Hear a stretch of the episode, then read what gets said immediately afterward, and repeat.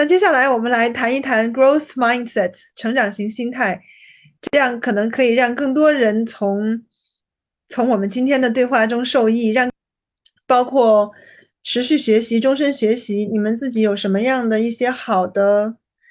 好的 tips、好的经验和方法想要分享吗？你们觉得怎么样可以可以一直保持成长型心态，可以一直？像海绵一样去学习各种各样、各门各类的东西。呃，因为我自己在过去做过很多不一样的事情，就比如说，就是我在之前的时候也是苹果官方认证的，就是呃工程师，我是可以去换手机，就是我可以去修手机、修电脑的。然后，但我本身一个动手能力极差的人，然后我自己之前的时候也是在印度，就是去呃合伙做了知识产权咨询公司。然后那个领域也是作为一个学 旅游管理的人，然后就直接跳到一个知识产权咨询行业去做的一个，就是去呃去快速的投入到这个行业的时候，然后自己也是很快速的上手，然后所以其实我自己是有一些自己经验可以去分享给大家的，呃，就是我会认为说第一个。就是近年来的一些经历，对我来说，呃，最重要的一个 push 我去成长的一个呃方法的话，就是去借助群体的力量。因为有一句话不就是说，一个人你如果你选择一个人去走的话，你会选你可以走得更快；但是如果一群人走的话，你会走得更远。然后，呃，我想分享一个，就是在过去的一年。就是到三月份的时候，我们就已经完成了一个一整年的一个事情。我和四个小伙伴，我们一起，因为是我自己组织的，然后我们一起去做了一个打卡群。那个打卡群的名字叫做“冲啊，去月球啊”。然后我们每天去做的事情就是，呃，每一天都会去呃打卡，上面写上自己输入了什么，输出了什么，然后。习惯上有什么样的做了什么样的事情和新的尝试，然后每一周的话，我们都会去打电话去讲说这一周的做一周的一个复盘，然后每一个月的话都会去列下一个月计划做的事情，比如说像今年就是我呃就是第一个月的话，我叫做理财月，然后我就 push 自己去学了很多理财方面的东西。然后这一个月的话，我把就是我定为叫做职业月，就是我去做的都是职业相关的事情。然后在这一个群里面的话，我们还就是我们还就是突发了一些点子，去做了一些新的事情，就是新的一些项目出来，就是由大群研发出了一些新的项项目出来。就我们上上周去衍生了一个新的项目，叫做干就完事儿了。这一个新的项目出来，然后这个项目我们去做的事情就是，我们每周日的晚上的时候会去拿两个小时的时间出来，然后手机放着，然后就开着视频，呃，去做自己之前一直不就是知道自己该做，但又一直没有去做，可能因为害怕，可能因为觉得说自己还不够格。没有去做的事情，就比如说，就是像呃，我去给我的导师发啊，申要就是做新项目的邮件，这其实是一个很简单的事情，可能写一封邮件半个小时不到就写完就发出去的事儿。但是我自己一直拖，一直拖，因为我会觉得说，哎，我的英文的就是去做，就是去做写 report 的能力也没有那么好，我就一直会担心自己的能力没有那么好，所以我们这两个小时时间就是专门拿来去做。事情是你自己一直拖着没做的事情的，然后这个项目的话，我们也是计划去做一年的时间，然后呃，这一年我相信也会有很多的产出。然后在这一个之外的话，就是我在上上个月也是去做了一个自习打卡群，就是我们会去，我就是自己呃做了两周，但后面因为自己身体原因就没有做下去，但是真的非常有效，就是也是有点类似于干就完事儿了这个项目。我就是去朋友圈召集，在周一到周五，然后晚上几点到几点，就根据我自己的时间来看的。然后啊，我们就一起，就大家开着手机的屏幕，然后去做自己事情的项目呃项目。然后这个很有就很有用的点是在于说，你手机放的视频，你不能用手机，所以你必须专注的去做你自己手上的事情，而且说大家都看，你知道说就是有一种看着你的这样的一个感觉。然后所以。会呃，这会是一个很有帮助的点。然后另一个就是你可以去啊，有点类似于自这一个点的一个方法是，你去想象说你自己正在做直播，就是有一个摄像头在照着你，然后你会想说，就比如说。呃，我自己这时候正想要去，比如说，就非常想要，就一直在刷手机，看一些非常无聊的、无脑的新闻的时候，就是一些东西的时候，你就会想说，如果这时候就是有一个摄像机照着我，我是一个明星，然后我现在在录一个真人秀节目，二十四二十四小时的，就是直播。很多的观众，成千上万的观众在看着我，我会这样做吗？我不会的。这时候我可能会去锻炼，我可能会去呈现非常积极的一个生活状态的。然后这样的一个一个心理暗示，这样的一个想象，会 push 我自己去做一些，就是呃，就是比较我自己更愿意，就是我自己更希望自己去做的，而不是我的呃，而不是就是惯性或者惰性去做的事情的。然后第二个就是，呃，很就是我认为很有用的方法，就是你要去告诉全世界你要做什么样的事情。就比如说，我去做了公众号，我去做了播客，我做了 vlog，然后我告诉全世界说，OK，我想要去，我比如说我我的 vlog 里面，我就是想说，就是我希望自己去做很多新的尝试，然后把那些尝试都列出来了，然后这样的一个外界的力量会 push 我自己去做，呃，新的。就是去去做新的尝试，这样的就 push 我自己去把自己推出舒适圈。然后还有一个第三个点的话，我会认为很有用的点是在于说去做输出，而且这个输出就是你要去 push 自己去做的。就呃，比如说，就是因为我们经常很习惯的去做很多事情，你认为是有用的，但它真的有，但你自己真的吸收到了吗？就比如说去读书，或者说就比如说去看电影。但你记得说你上一本读的书它讲的什么内容吗？就可能你自己花很多时间在这些事情上面，但或者说比如说现在很多知识付费项目，对吧？我们去听了很多知识付费的栏目，然后，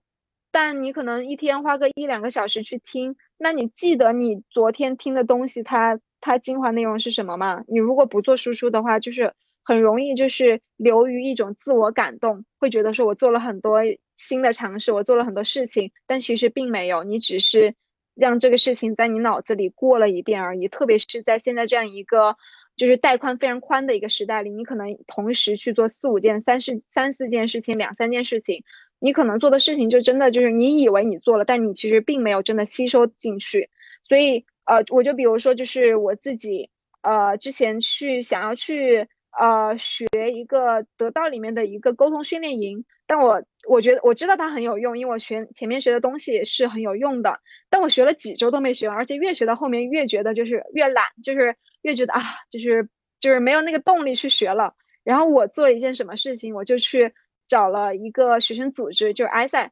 的负责人，我告诉他说，我说我要去做一个沟通训练营。然后我说你去找，我说我周日当时是周四吧，我说我周日要做一个沟通训练营。然后你去看有就是有哪些人想要来听的，然后他就找了，就是当时他就泼在朋友圈里面，然后就几十个人就进了群，然后但那个时候我的课还没听完，然后我就逼着自己就是花了一天的时间把当时那个沟通训练营听完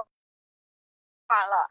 逼着自己把课程内容给理出来了，就就是这样，就是非常高效的逼自己。在周日就开始去做输出，就是输出告诉给大家说，就是你该怎么，我是用一个讲师的身份，非常自信的用讲师的身份告诉大家说，就是怎么样去做沟通，什么什么样子的。但其实这些内容也只是我自己，就是逼着自己在前一天的时间才理完的内容。所以我会认为去做输出是一个，呃，也是一个很有用的方法。OK，就是以上三个方法，我再重复一下，就是第一个的话，就是借助群体的力量。第二个的话就是你要去告诉全世界你要去做什么样的东西。第三个的话就是去做输出，是我认为非常有用的方法。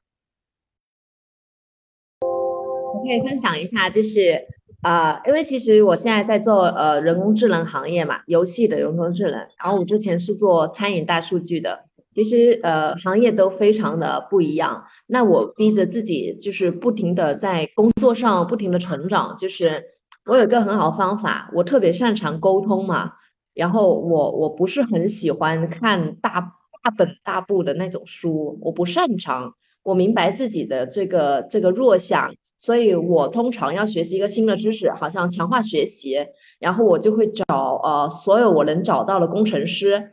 然后去跟他们聊，说啊，你你这个强化学习到底是一个什么回事？然后会有很多点我是不懂的，然后我就会针对 A、B、C 点，就是我不懂的，然后不停的问，可能会把他问烦，没关系，我就换一个，然后我就不停的问，然后聊聊到聊到，其实我基本聊两个人，就是当然我我我选人也是会选一些比较能在技术上讲人话的讲人话的人，然后所以我会问这些工程师非常多的问题，我大概聊两个人，我基本会有个框架。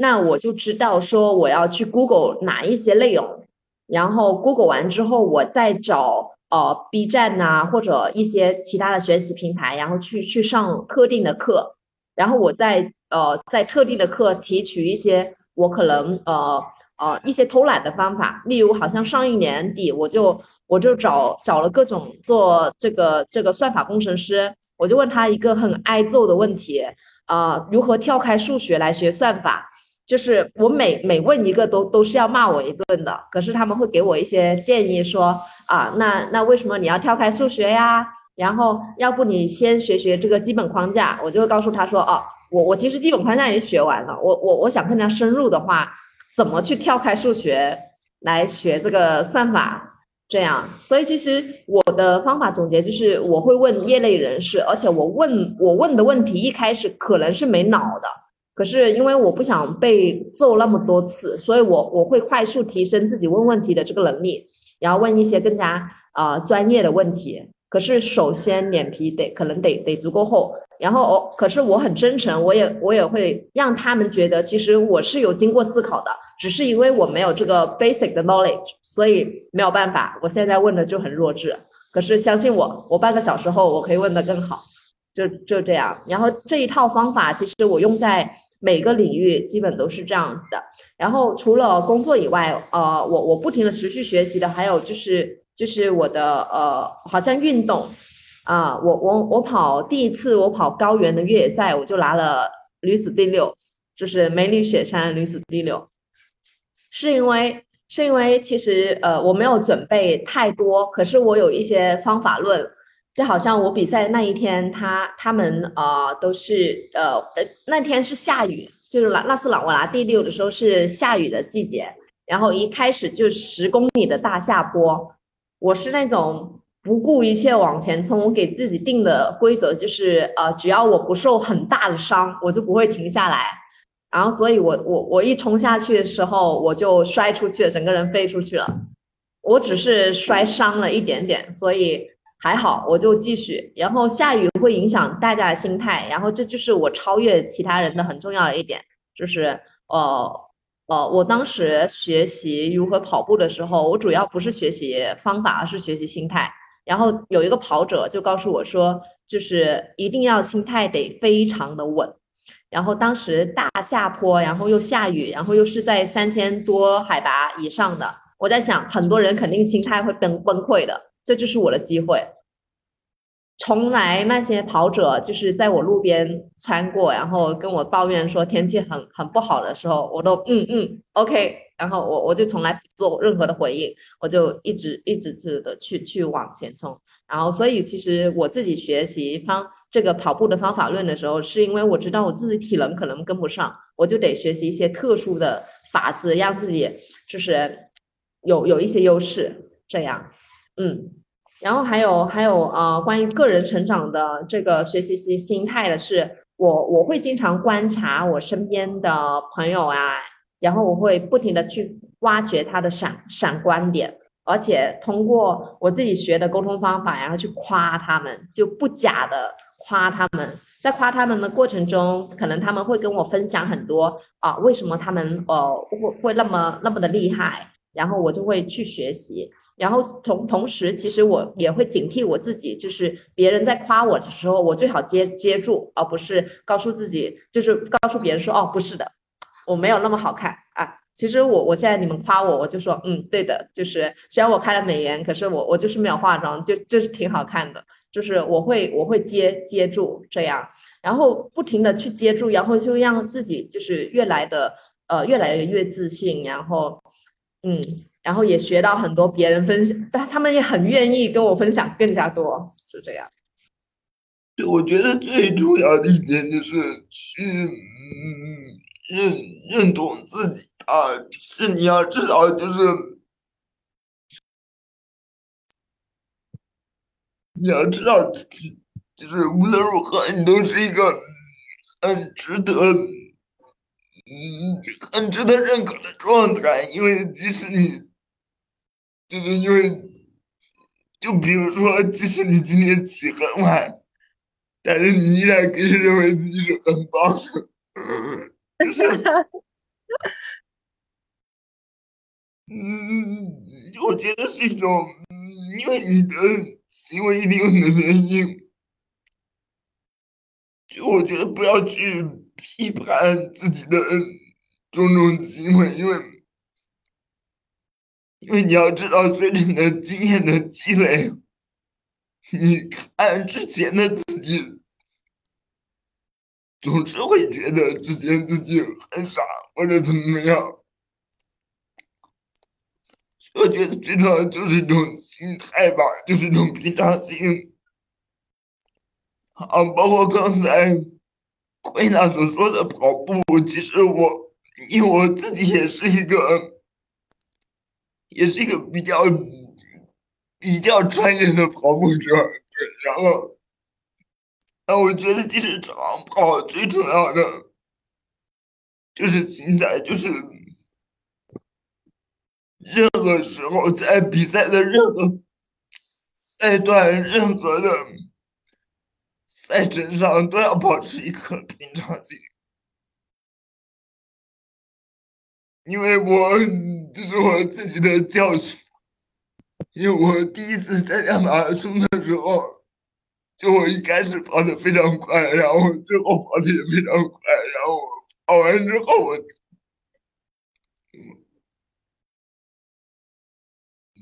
然后跑完之后，我就会，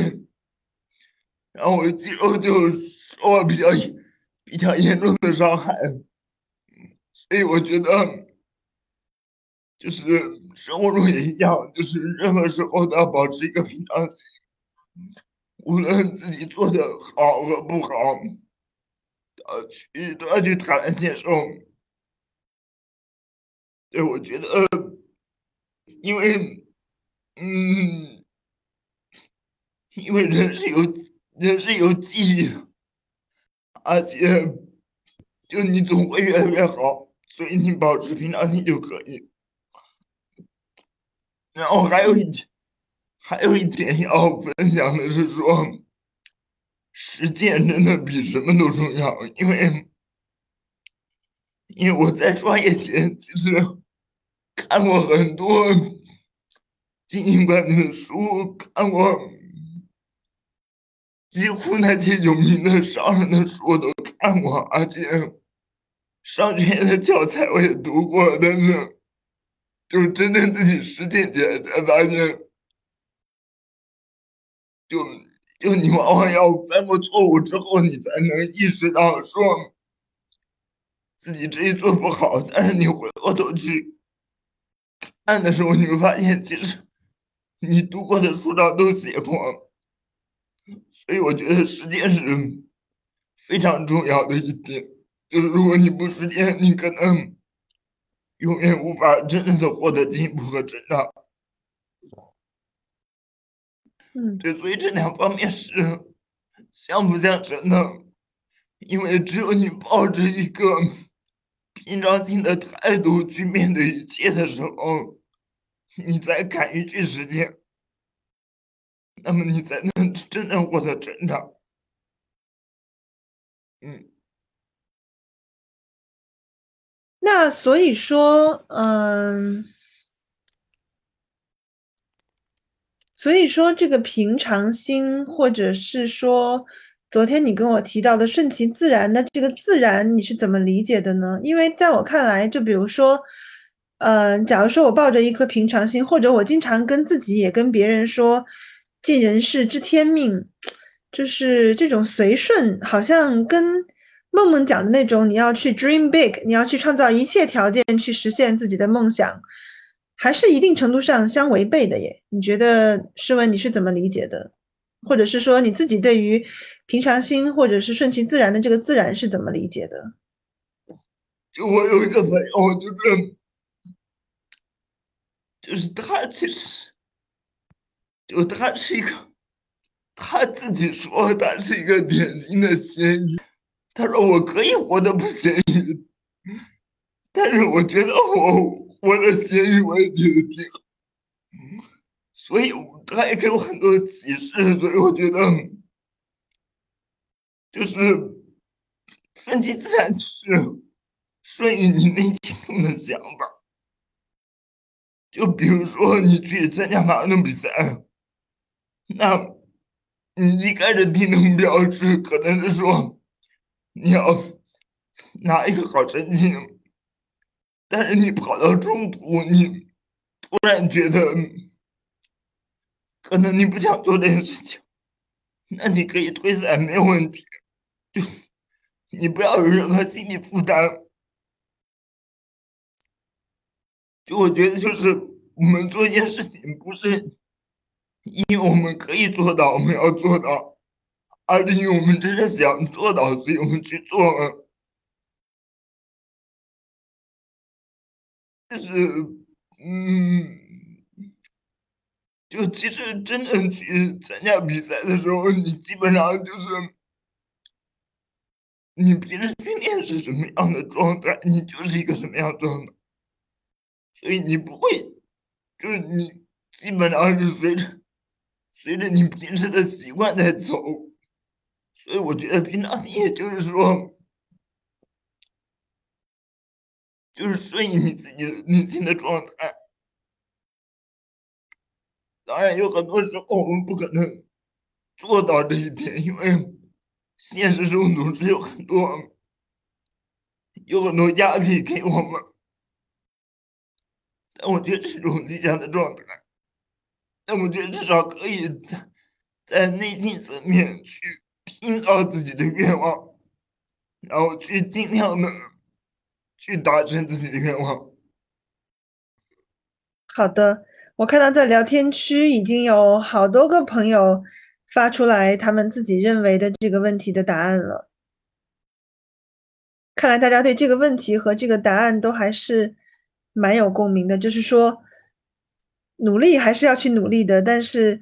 努力的过程中跟对于结果都要保持着一种相对来说比较随顺的态度。嗯，其实然后努力的刚刚嗯，sorry，就是呃，刚刚我看到小林子他发呃，就是呃，积极的悲观主义者嘛。我我也非常的赞成。其实我自己是对这个东西是这样想的，我也一直保持平常心，是因为我我非常理智的看得到，有时候我我不停的去追求这个，我追求第一是我的目标。可是如果追求第一的路上，我的情绪不停想要赢，它影响到我，这个情绪是对我一点帮助都没有的，我我就不会去想。所以我是。我我除了这个积极的悲观主义，我更加愿意讲是呃极度理性的平常心。我是这么去理解这个事情。那 Queena，你觉得就是你当你比如说第一次跑马或者第二次跑马的时候，你是怎么样做到追求好成绩的？就是像你刚刚讲的，找找就是你的，你觉得你自己在一方面是没有优势的，但是在另外一方面是靠你的心态，是吗？嗯，对，其实我自己哦，好像我三月份有两个两个越野的比赛啊，我我有一一年多没有比赛，因为疫情的原因。其实我自己在追求这个好好成绩的时候，这个好成绩是自己去定义的。有时候好像诗文可能追求 PB，然后我自己是追求说有很难的比赛，我就追求完赛。然后我还有追求一些啊呃，我很希望挑战。挑战的东西就不一定是一个呃成绩，太难讲了成绩，而且成绩对我来讲没有任何的意义。我我拿到其实第几，它不会给我带来非常大的成就感。好像我三月份的这个环山的越野比赛，呃，我追求就是我要我我一年多没有跑步，然后然后我希望能跟我的好朋友相聚，而这个相聚就是我能跟他们跑的一样的快，就是我不用他们在终点等我太久，这样这一点我能完成，我就会心里会非常的开心。然后如果额外的我我能跑出成绩的话，那那我我也会很感恩，因为这这不是在我的 expectation 里面的。我通常去对待这一些都是都是这么去去去想的。嗯，好的，所以可能就是我再嗯补充一点啊，其嗯实我觉得，如果你真的很用心，你真的很用心的去准备一件事情，然后你会发现，其实你会真正的去体会到你那中的一些变化，你会发现结果其实并不是那么重要。嗯因为你嗯其实在这过程中，你你获得了足够的快乐，或者是足够的力量，你你反而不会那么在意结果。嗯，嗯是，就好像志呃的评论区那个周志恒，他也说，这也是我的朋友了。然后他说，当真正想做某件事情，全身心投入进去的时候，心态反而可能是平和的。嗯，这其实我想应该是很符合我跟诗文所讲的讲的这个这个呃平平常心。而且其实我我会经常去警惕我自己的思维里面，呃，不要有太多非一即二、非黑即白。就可能比较我们所谓的平常心，然后去平常的去看待这一些事情，不代表我们丧，然后不代表我们就就会随意的去做。我觉得从心底里面，我是呃相信我，或者相信我对方对面的这个朋友是，他是一个成年人，他他有自己的规划，然后他要他在做这个事情的时候，虽然他是平常心，可是我也相信他会他尽他的可能去做得更好。我每次跟人家沟通的时候，我就会有这个心态，我我相信对方，所以我不会去去在心里面 judge 他啊，他可能会会丧啊，这这个佛教徒会不会就是就是就远离世俗了呀？就不管不管任何事情了，我我可能就比较少这样去想。所以我我在评论区看到，我现在又发现了，就是有一个有一个特点是有两个人，王明娇和哦，就是呃对，明娇说了两次，就是说在这个过程中的全然的投入和专注，其实是蛮重要的。好，OK，那我们的这个时间来到了我们最后半个小时的 Q&A 的这个部分，不知道大家现在有没有一些想问的问题，想要呃抛出来，或者是呃直接开麦可以说。嗯，就是刚才我听到那个昆兰他在那个分享，就是就是当时父亲好像那个离世了，十八岁的时候，啊、然后家里面就就是那种特别贫困，然后自己又要又要支持家庭，然后那那段就是自己的心里的那个坎儿吧，我就想他是这个过程当中发生了什么，然后让这些东西就自然而然的过渡到一起，然后解决了那个状态，然后就变成了今天。起嗯，啊，思思，你你你的问题是希望我能分享，就是呃如何去过渡的那一段经历是吗？对，就是您，我觉得那个时候是特别挣扎的。那那个挣扎过程当中是有人帮您了，还是还是就是自己通过什么方式给解决了？对，嗯嗯嗯嗯，好，谢谢你的问题。啊、其实呃，我特别喜欢我们呃这几天我我们哦我自己公司发的发的一个公众号，然后的一句话，它就写着就是因为相信，所以看见，然后实现。其实我会觉得，不管是我当时那个状态，还是我很多朋友来找我的时候的分享，呃，他们的恐慌来源于他看不见未来，而且不相信。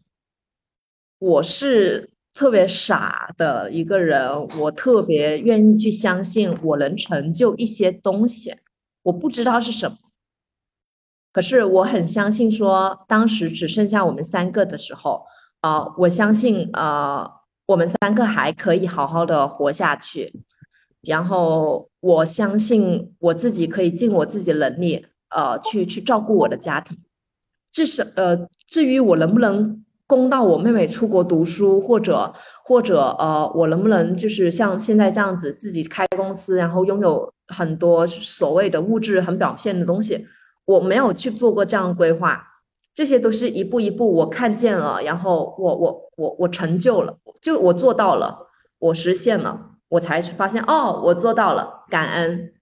因为我本来最基础的就是我求生。哦，我只想好好的活下去，我只想家人平平安安，我都不奢求像现在这样子说那么的和睦，我没有奢求这一些。可是，就是我如何去度过那段时间的心态呢？我刚刚也分享过，我挺忽略自己的感受的，就是我想的，我是那种很理智的人，我是刻意训练自己变得越来越理智。嗯，我会觉得我当时我。我哭，我会一个人哭，我很少会跟家人或传达这样的情绪，因为这些情绪都是负面的，它不会给我任何正向的价值。而这个正，我就把自己人生的所有东西，我都比较功利的去加分减分这样子。如果我我的这些情绪，然后我压抑住，然后我十年后把它拿出来，我我是 OK 的，我可以 take care 自己，我可能有一个标准，我自自己知道自己什么时候可能会崩掉。然后我不停的去探索我自己的那个崩掉的底线，我是通过这样子的一种相对比较极端的方式去照顾我自己的。而而很好了的，我也很幸运的是，当我极度的呃包容我的家人，然后去 take care 他们的时候，奇迹也发生，就是他们也反馈给我。呃，我可以说这么一点，就是我可能妈妈有时候呃情绪不太好的时候，她会说说我。啊，有点难听的说我，可是我会笑着应对，我就一直笑，然后我就说妈妈不要生气嘛，跟他撒娇，虽然我心里很难受，我完全从来不会在他面前哭，我可能我身边有一些好姐妹，我我可能就会远程给他们打电话，或者自己一一个人就哭，因为我觉得那时候的那些哭的反馈对他来讲是减分的，而他。在骂我的时候，他心情不好，我需要接住他，我就把他接住。哦，没有任何的问题，我我也不觉得是对我的一个一个太大的伤害。所以就是我特别相信，我必须得呃接住我自己，接住我的家人，然后我就能到达嗯下一个阶段。而这个阶段，我我可能不确定是什么。呃，是是拥有很多物质，还是说怎么样生活？我没有概念。可是我看到一束光，我特别相信。就其实挺像呃，我很多朋友去跟我聊很多关于自我探索，然后治治愈原生家庭一样。呃，我们可能不要那么快的去定目标，说哎呀，我们回顾这一个呃原生家庭的时候，我们就不哭了，不痛了。嗯，我觉得可能还不用那么快去定下定义，然后去找策略。我们就相信，其实真的，呃，爱足够爱自己，然后爱家人，然后我们就能到达彼岸。这样，然后相信，然后再去找执行的方案，可能会更好的去度过。所以，其实总结下来，我就是比较极端的，呃，理性，然后去分析我整个成长的过程，什么什么东西对我来讲是加分的，我我不停去做。那前前提是我不伤害别人了。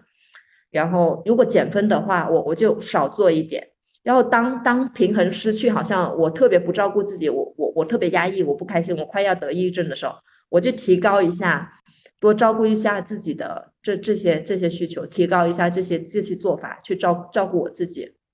这个过程非常难，所以我也建议说，其实在个这个过程中，如果有很好的成长伙伴，可能是你的闺蜜，可能是你的。像我这样这样子，是我也有闺蜜，也有我我自己的妹妹，然后我们就是很好成长伙伴。我会跟他们分享很多，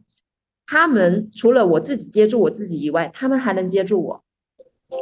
我拥有这个被接住的这个选择，我要不让他们接住，这是我的事情了。我觉得特别有安全感。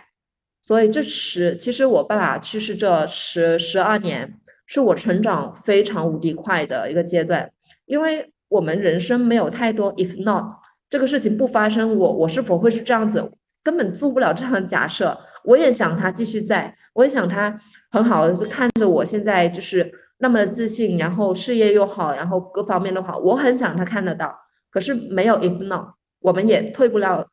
退不到过去。我能做的事情是我关注我现在，我也不知道我未来人生如何，可是我特别相信我自己，我我能做好。就算我可能有时候我会呃有有些呃失落，可是我身边的朋友在接住我，我感觉特别的安全，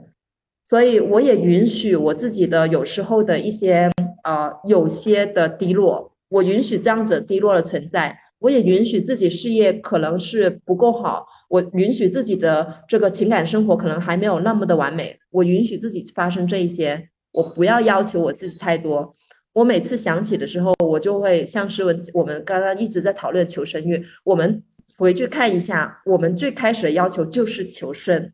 好好的活下来，活得平安就可以了。那我们现在还拥有了额外除了平安以外的东西，我真的是就是要感恩，就是所有的这些这些众生，然后然后给我们带给我带来了这些这些幸福，我就非常感恩。嗯，谢谢坤达老师，就是让我今天感受到了三种不一样的生命力量，然后内心好像就被不一样的光照进进了嘛，特别感谢感恩。嗯，Hello，呃，我是阿狸，我这边是最近有一个疑问一直贴在我家里的墙上，但是我没有就是思考，就是自己思考不来，就是提出来也想。看一下各位桌主和主持人这边是怎么去思考这个问题的。就是我贴的原话是：假如我可以实现，呃，或者是知道一切，我想干嘛？呃，其实就是想让自己的平时的一些，呃，时间可以有一些重点，就是确立一下自己人生的一个重点。呃，我相信有些桌主也可能已经有自己的一个人生的重点，我想知道是如何思考的，或者是说，呃，也想听一听，呃，各位桌主他们的一些重点是放在了什么上头。我我觉得我可能有呃思考不透的一个原因，就是我可能并不知道这个假设是意味着什么，我并不知道实现或者知道的这个一切。呃，就是这个，呃，世界观或者什么还没有构成，我自己的一个猜想，这个问题就是没有打通。谢谢我，嗯，呃，阿丽，你的问题是呃，如何去找到自己喜欢，就是我们呃，找到自己喜欢的事情的方法是吗？也想知道说我们现在对呃，就是一些人生目标是吗？是的，是的，嗯。另就是关于这一点，其实我可以分享一个，就是我自己去找人生目标的一个呃小小办法。当然了，会有会是一个很长很长的路，可是有一个办法是我也分享给其他的朋友的。呃，我忘了这个方法是谁做的，可是嗯，就比较简单。呃，拿几张 A 四纸，我相信令也应该听说过，就是拿几张 A 四纸。呃，然后关在把自己关在一个呃比较封闭然后安静的地方，保证接下来几个小时手机之类的都是远离你的，没有任何人会打扰你，也也没有任何的音乐，不需要，然后就一直写写到自己哭为止，就一直在问自己问题，然后把它把它写下来，一直揪揪到自己哭，然后不行要出去为止。哦，我试过几次这样子的方法，然后我身边的朋友也也试过，嗯，对自己狠一点，也就几个小时，push 一下自己，不停的去问，哎，我们可能就好像令他做生命教练，可能比我更加清楚，我就这样子举例一下，你待会可以补充。我是通常问自己这些问题，我做什么事情，我到底想要做什么？哦，我不知道。那我做什么事情是我特别能滋养我自己，我特别开心的？我把一些 moment 写下来，小时候堆沙，还是说帮助老奶奶，还是跟家人相处，把每一点我我都会写下来。我继续在问自己，那我为什么做这些事情我会开心？这些事情都有什么样的共性？好像我自己是因为我滋养到别人哦，我每次像这样子，我我给大家带来分享，大家给我告诉我说，哎，呃呃，提醒了他们一下，我我会觉得很开心，而我又开始在问自己，这是是否是虚荣？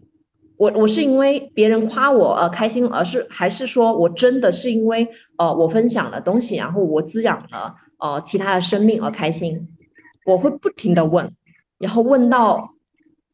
我我当时最后一次做，真的是我得出了结论，就是呃，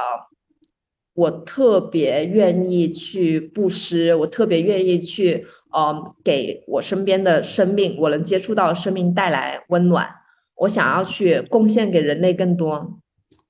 这是梦梦刚开始也提到，说我我元旦的时候我在拉萨，我打电话给他哭哭了很久，的就是因为我觉得我自己还。还做不了那么多，可是我很，我除了怪责自己做不了更多，而我哭的还有另外一方面，是因为我发现我自己人生的一个目标，我特别想要去滋养别人。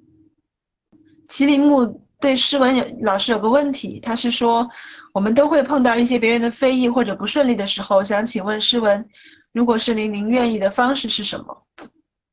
您应对的方式是什么？就因为我们每个人其实每一天都生活在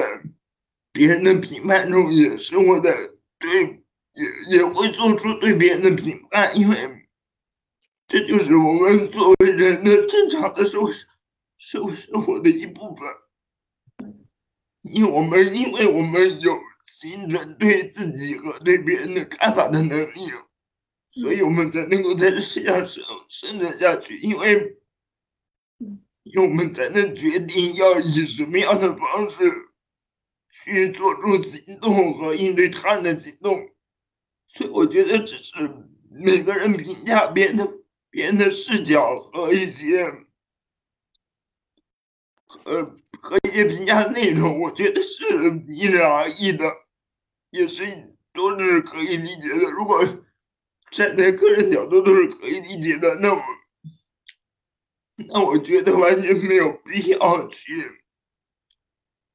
在意别人对你的评评判。对，因为如那么我会这么去应对。如果如果你不太喜欢某个人对你的态度，你可以大声，你可以大声的说出来，你可以去跟他说你的感受，就是你。一定不要去评判他的对错，你只要说出自己的感受就可以了。对，其实评判没有对错，就是看他会给你带来什么感受。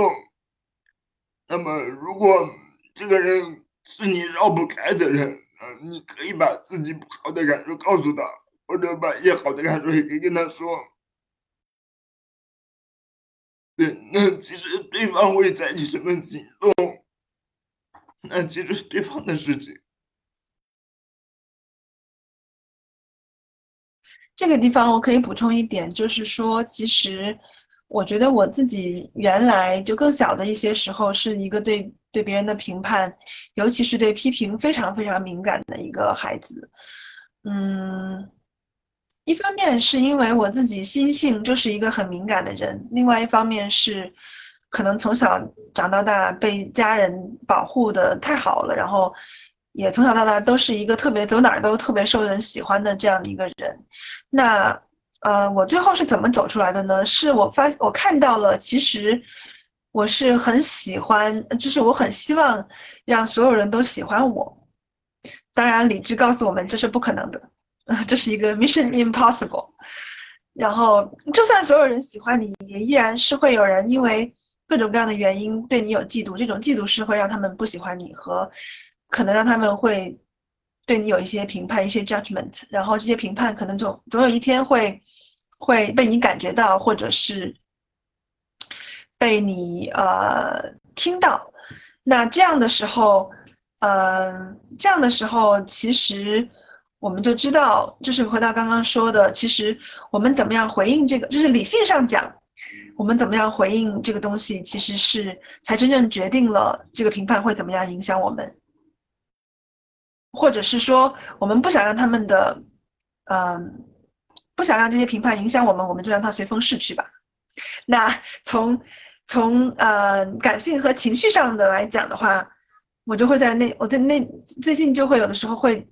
当我感受到一些人可能不喜欢我，可能对我有一些其他的 judgment 的时候，当然这个是在我看来，我我完全不应该去理会，但是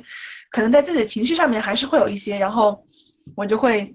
用四川话骂脏话在在心里面骂过之之后就好了。对，大概是这样子。好，看看还有没有什么其他其他朋友有问题的。Hello，梦梦，我其实是从你朋友圈看到今天这个活动的，然后其实有听过你之前那些博客，一直觉得你身上有我很多啊没有的优点。那其实今天有一个问题是想问，呃，你是怎么形成你的三十岁的愿望清单的？然后有会有听过是有一些是名人的 sharing 告诉我们，呃，你可能不可以拥有太多的愿望，那你会去限制你的数量吗？就为了更好的实现他们。然后，如果你有很多愿望的话，你在过程中会感觉到那所谓的贪嗔痴的痛苦吗？不好意思，问题有点多。好的，谢谢。呃，我现在外面可能会有点吵，然后我来讲一下。呃，哦，我想我想先 echo，我就我想先回答一下，就是前两个问题，就是有一个就是两个问题之前有一个问题是，呃，问说怎么样去找到自己人生目标的。我觉得就是这个问题，我挺想回答一下，因为我会觉得说，呃，如何去实现找到自己人生目标，其实是一个太大的一个话题了。因为你可能会自己去回想说，可能自己五年前自己的想法就会和自己，包括说三年前、一年前的想法都是不一样的。所以其实我的建议是说，你不要去想说。我自己人生，我这一生我到底该怎么过？我这一生我自己的终极目标是什么？不要去想那么远的东西，而是去想说，我一周后要做什么样的事情？这一周我要定什么样的计划？这一个月我要定什么样的计划？这一年我想要有什么样实现的愿望？呃，我自己最长就也就定到了五年后而已。就是我会认为说，包括甚至我也会觉得说，就是就算你定五年的一个目标，它其实也很有可能是会，呃。在中途有很多的变化，你不想有很多事情，你觉得说它没有必要去做了的，所以这是我想要对这个问题的一个回答，就是不要去想那么远的东西，而是专注于当下你想要去做的事情，然后有可以有一些长远一点的目标，但是一年五年我认为已经足够了，啊、呃，这是关于这一个问题的一个回答。然后关于就是呃令这一个啊、呃、提的这一个问题，我自己是有很多，我自己有列了很多的。呃，bucket list 就是我的遗愿清单的。然后这些目标我其实可以分享一下我是怎么样列出来的。其实我是上 Google，然后上了很多不包括说知乎，然后 Quora 这些不同的平台，然后去看别人他们有什么样的 bucket list。然后这些愿望其实去阅读他们的时候，我的灵感就会砰砰砰的被激发。然后我会意识到说，哎，这个事情是我之前没想过也可以去做的，就是会去看到说别人的生活可以有什么样的一个。呃，生怎怎么样的一个生活方式，然后我会就这样的列出自己的一个 bucket list 出来，然后那这些事情的话，怎么样去做，并不是说就是我会就是一件一件按顺序或者怎么样的去做，而是我现在意识到说就是呃，我意识到自己有一个问题，就确实是我的兴趣太广了，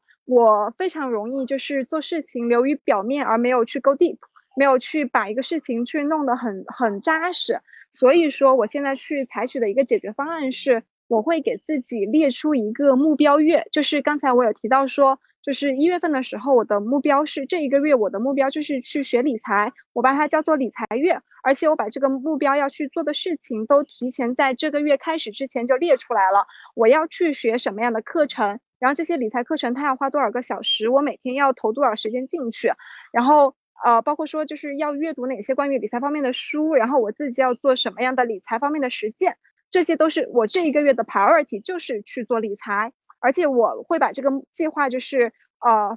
break down，就是就是分解到每一周，然后在每一周在列计划的时候再分解到每一天，那这样的话就是可以去 push 我自己去把自己的一个呃就是一个做的不太好的地方，就是很容易兴趣。兴趣太广泛了，去不逼着自己去做的更深，这样一个解决方法。刚才那个话题叫做做一个积极的悲观者，我觉得是一个挺好的答案的。就是呃，虽然说我自己知道说自己要贪嗔痴，但他呃要戒掉贪嗔痴，但是去戒掉贪嗔痴的目的，并不是让我自己不去做事情，而是让我自己在面临痛苦的时候，在面临失败的时候，在面临挫折的时候，可以用平常的心态去对待。我想是这样的。嗯，很谢谢你的分享，我也觉得，呃，他大家去戒掉贪嗔痴，应该是更好的完成心愿，而不是放弃心愿。是的，谢谢。